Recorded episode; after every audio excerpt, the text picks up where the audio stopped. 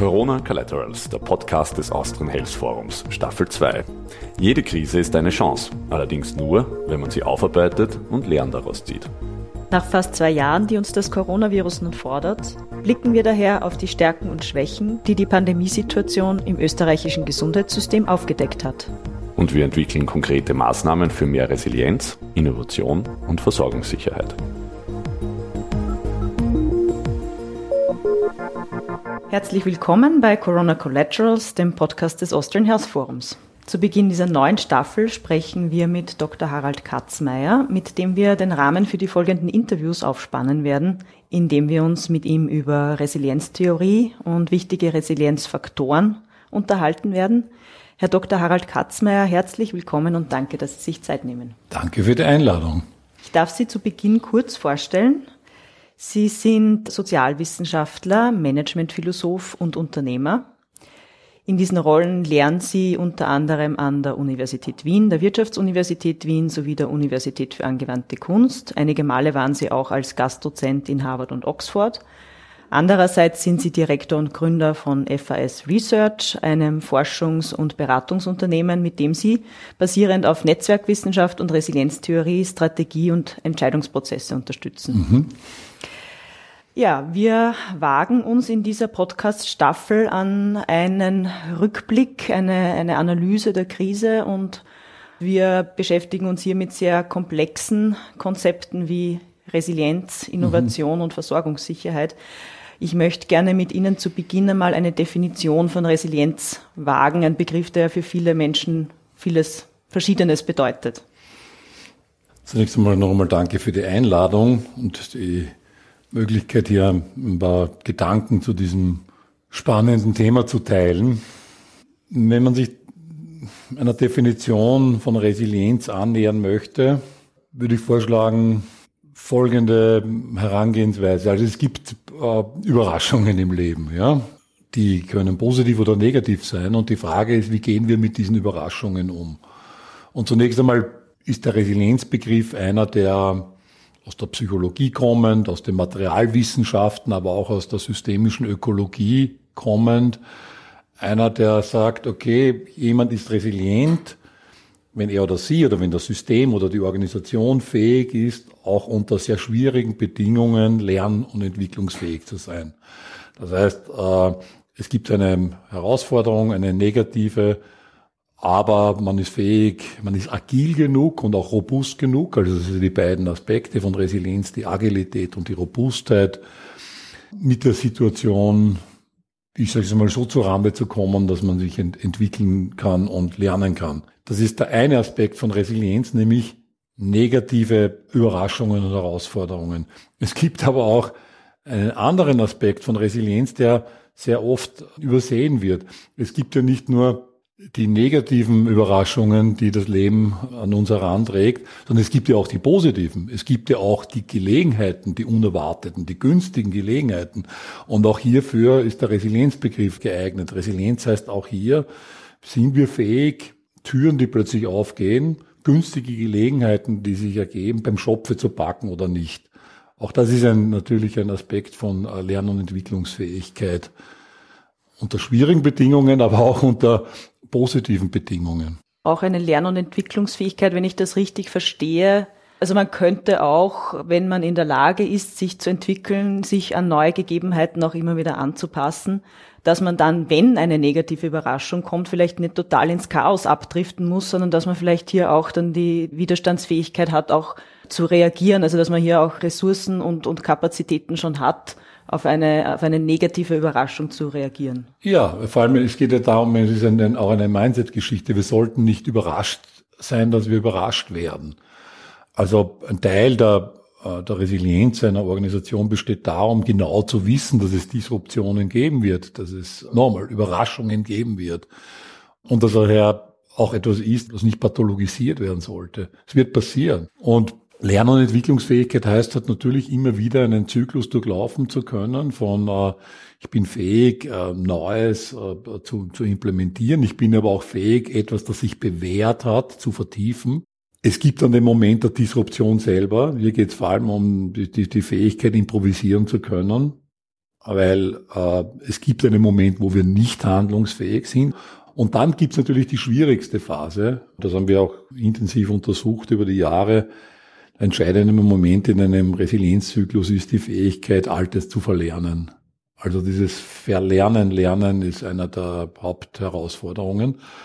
Und dann geht es natürlich darum, auch das Neue, das noch Unbekannte zu explorieren, um wieder etwas Neues zu haben, das man implementieren kann. Also Neues implementieren, bewährtes vertiefen, Altes verlernen, äh, äh Neues finden und suchen, wäre also ein klassischer Lernzyklus. In der Theorie, in der Praxis ist es natürlich immer viel komplizierter, weil das Alte immer nie vollständig verlernt wird und das Neue quasi immer ähm, sehr vermischt mit dem Alten auf die Welt kommt. Aber im Wesentlichen geht es um diese, um diese Lernzyklen. Gehe ich richtig in der Annahme, dass es auch in jeder von diesen Phasen unterschiedliche Resilienzfaktoren genau. gibt? Absolut. Würden Sie uns kurz ja vielleicht die wichtigsten Faktoren für Resilienz nennen? Ja, gerne. Aber vielleicht können wir das auch gleich an der Corona-Geschichte festmachen. Wenn man das wirklich zusammendampft, wirklich auf, auf, auf den Faktor einmal fokussiert, dann geht es bei der Resilienz immer um äh, die Frage der Beziehungsfähigkeit beziehungsweise der Netzwerke. Das heißt, wir wissen quasi, dass äh, resiliente Akteure einfach gesagt vernetzte Akteure sind. Und zwar vernetzt, weil natürlich im Falle einer Herausforderung man dann auf Ressourcen zurückgreifen kann, auf Hilfe, aber auch auf neue Ideen, auf Inputs. Und wenn es vor einer Krise bereits belastbare Beziehungen gibt, wenn es vor einer Krise ein, man Teil eines Ecosystems, eines Netzwerkes ist, in dem es Vertrauen gibt, dann ist das ein Reservoir, eine Art Kapital, das dann im Krisenfall aktiviert werden kann. Wir haben das jetzt gesehen, auch in den Lieferketten, dort wo es mit China bereits vor der Krise, vor Covid, äh, vertrauensvolle, starke Beziehungen gegeben hat, sind auch die Lieferketten nicht abgerissen.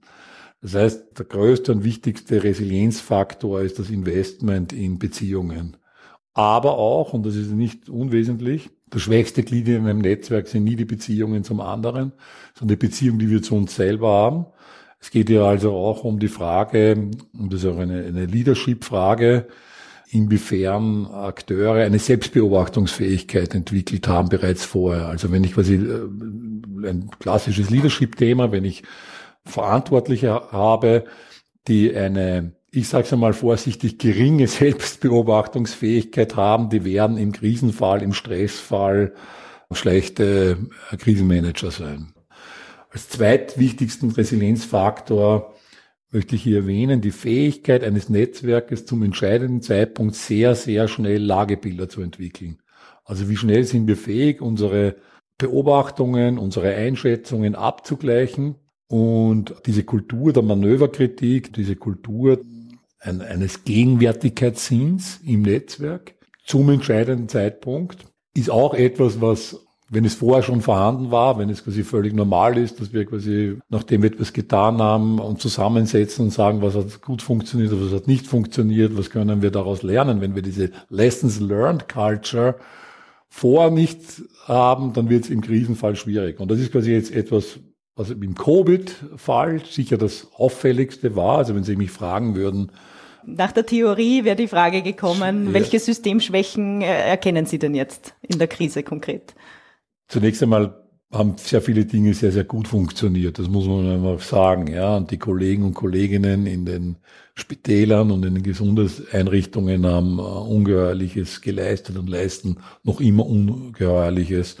Aber jetzt das Hauptthema hier, das wir jetzt sehen an dieser Covid-Krise, und das hat sich auch nicht wirklich äh, verbessert im Laufe der Krise. Insofern wurde hier offenkundig nicht, nicht, nicht wirklich gelernt, ist genau das, was ich vorhin angesprochen habe, eine Kultur der Manöverkritik. Also es ist erstaunlich, dass wir eine Situation haben, in der wir kaum von Entscheidungsträgerinnen hören, okay, das haben wir gelernt bisher. Das hat funktioniert, das war gut, das machen wir weiter so. Das hier, puh, das hat überhaupt nicht funktioniert, da müssen wir besser werden. Wissen wir, wie wir da besser werden? Naja, möglicherweise gibt es Expertinnen, aber wenn es die nicht gibt, wir wissen es noch nicht, wir sind noch nicht klug genug.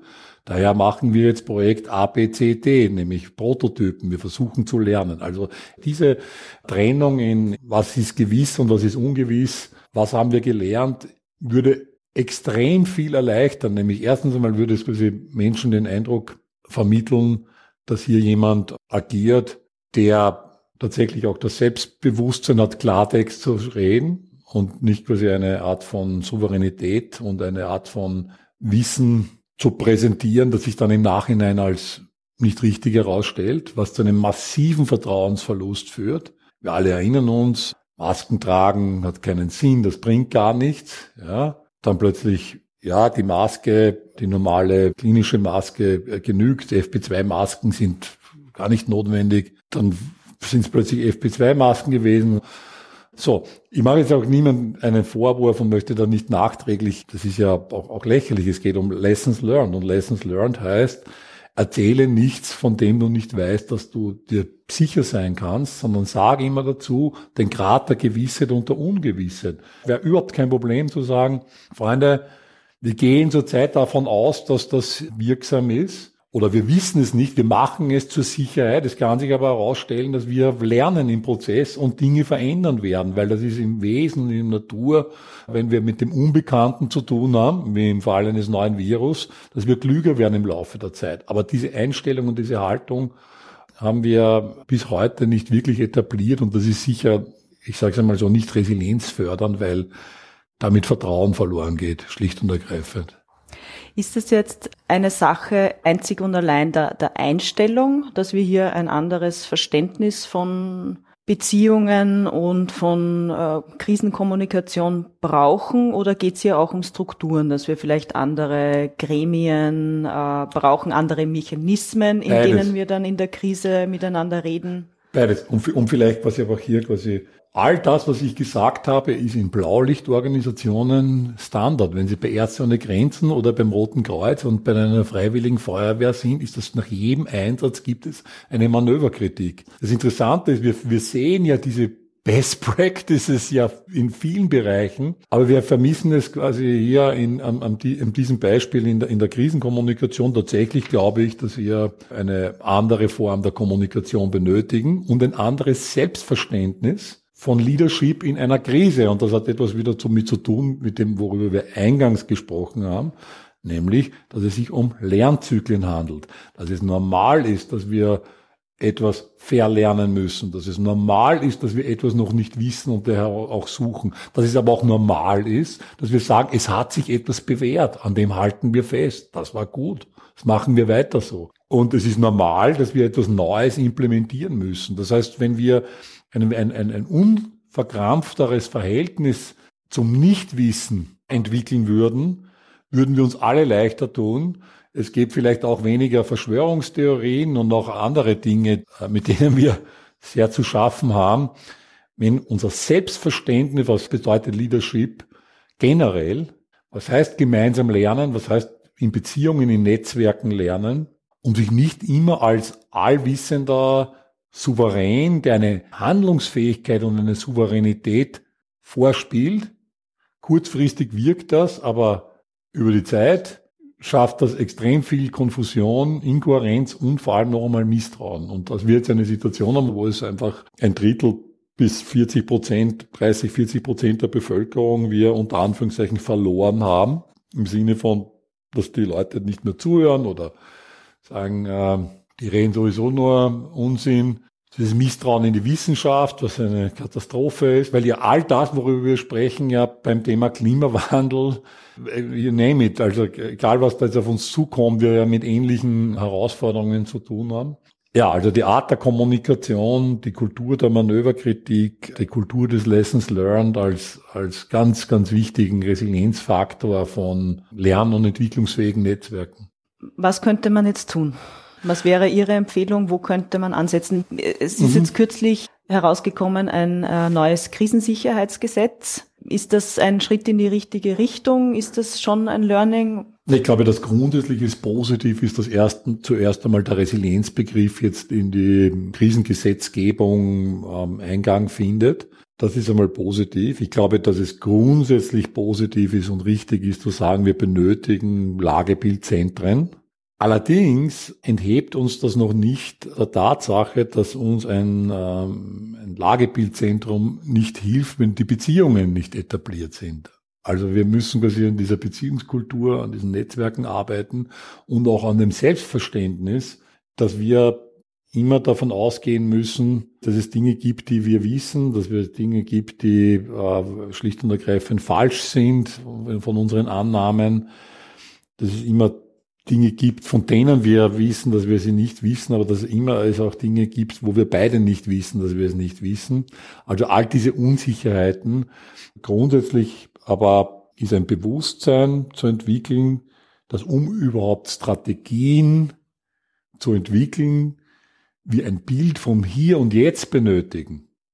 Also deshalb auch Netzwerklandkarten, Situation Rooms. Aus diesem Gegenwärtigkeitssinn erst wir Strategien ableiten können. Weil wenn wir nicht einmal ein gemeinsames Bild und Verständnis haben davon, wo wir jetzt zurzeit stehen, wie sollen wir dann auch wo gemeinsam hingehen? Also wie sollen wir ein Ziel erreichen, wenn wir uns nicht einmal über den Standort, auf dem wir uns befinden, verständigen können?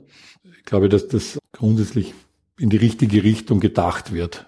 Also grundsätzlich ein Mechanismus, um hier ein gemeinsames Bild der Lage zu haben, ist gut, aber wir brauchen wesentlich mehr Investment in die Beziehungen ja. und in Leadership. Yes.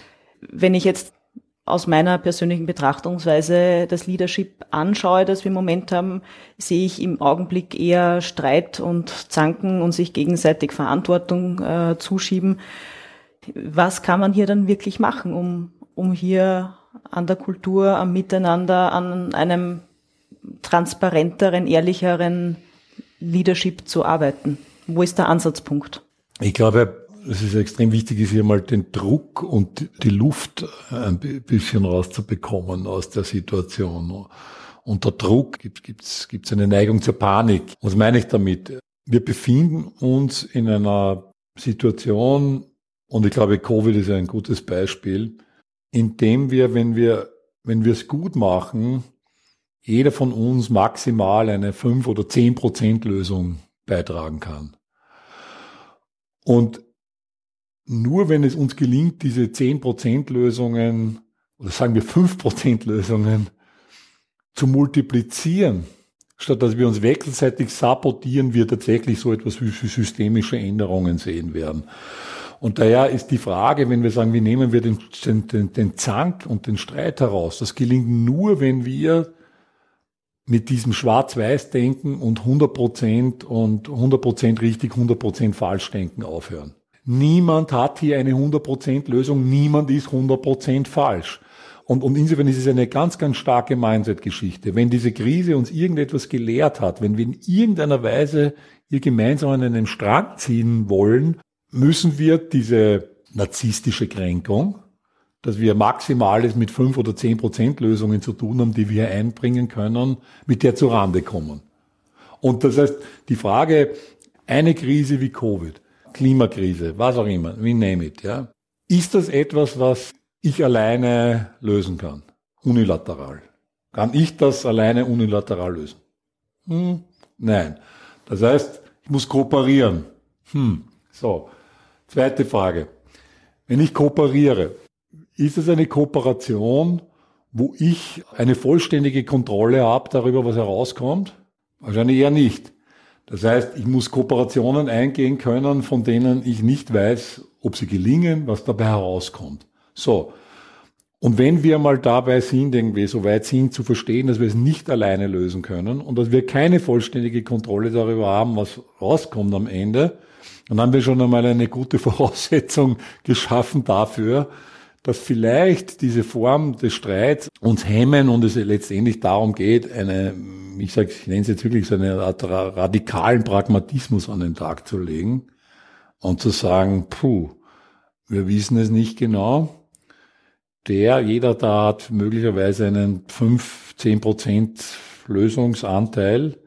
Hm, ich selber auch nur 5 oder 10 Prozent. Schade. Hätte gerne, dass es 100 wären. Ist aber nicht so.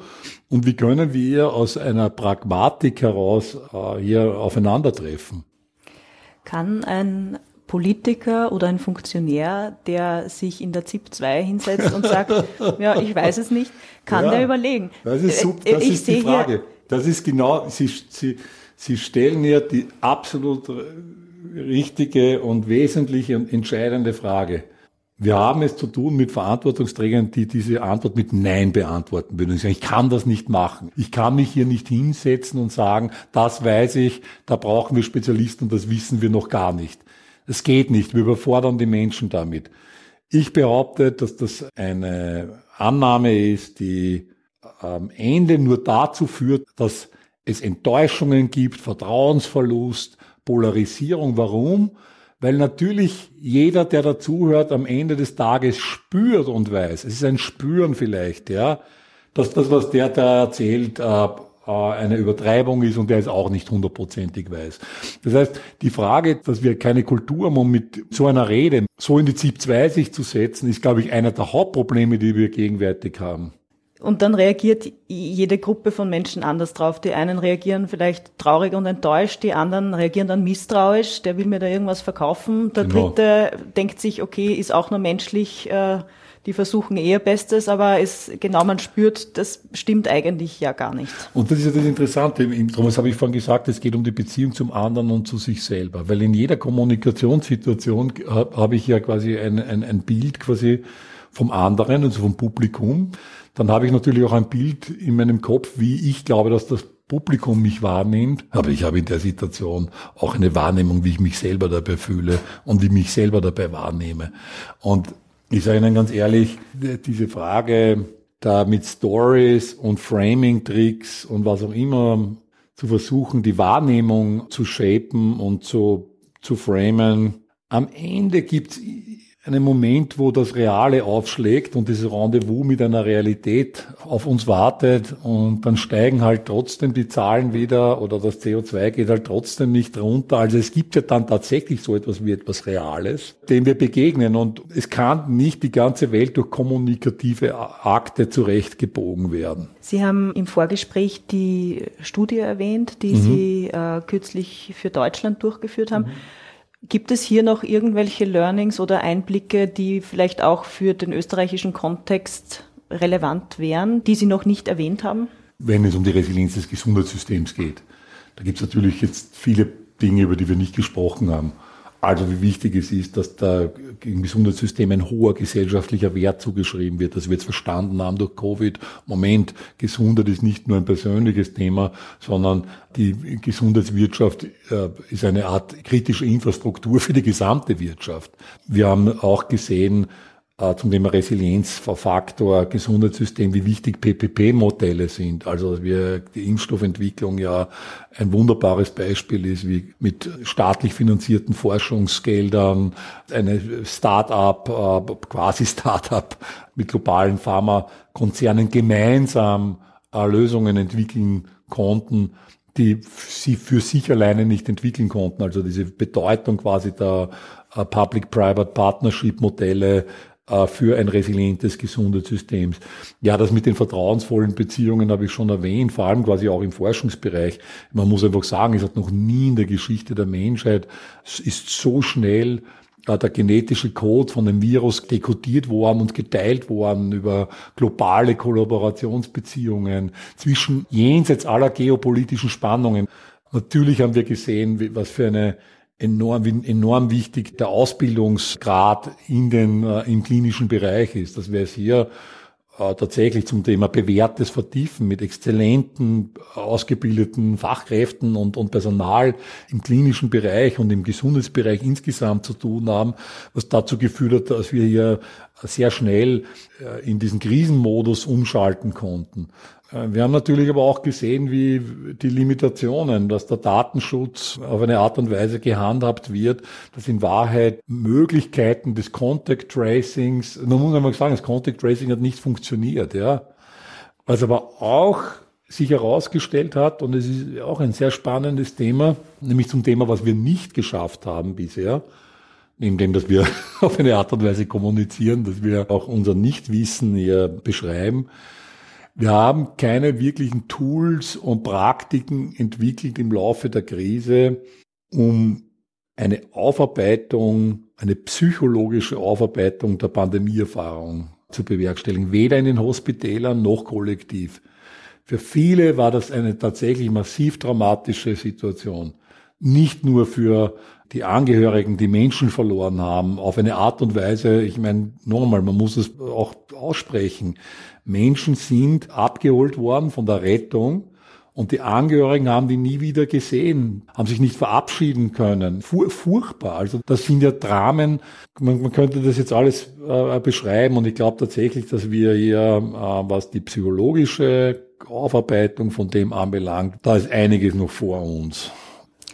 Gibt es zum Abschluss noch irgendetwas, was Sie Ihren Mitbürgerinnen, den Führungspersönlichkeiten, äh, Medizinerinnen noch mit auf den Weg geben müssen, damit Sie für sich auch irgendwie sagen können, nutzen wir diese Krise hier für auch einen positiven Anstoß? Ich würde mir wünschen, das wäre eigentlich das Positivste, dass uns diese Krise dahingehend demütig macht, dass wir akzeptieren und verstehen, dass wir 5% Lösungen in der Hand haben und daher mit anderen kooperieren müssen, um etwas weiterzubringen. Und diese Form von Demut, dem Unbekannten gegenüber, auch der eingeschränkten Möglichkeit für Prognosen, für Prognosemodelle, da ist ja ganz viel, ja, hat ja dann nicht funktioniert. Also eine Art Demut, aber auch eine Art von Pragmatismus, der sich daraus ableitet. Also keine Verzweiflung, oh, wir können, sondern okay, wenn das so ist, dann müssen wir pragmatisch sein und, und kooperieren. Und kooperieren heißt, wir haben nicht die vollständige Kontrolle über das, was dabei herauskommt. Ganz herzlichen Dank für das interessante Gespräch. Dankeschön.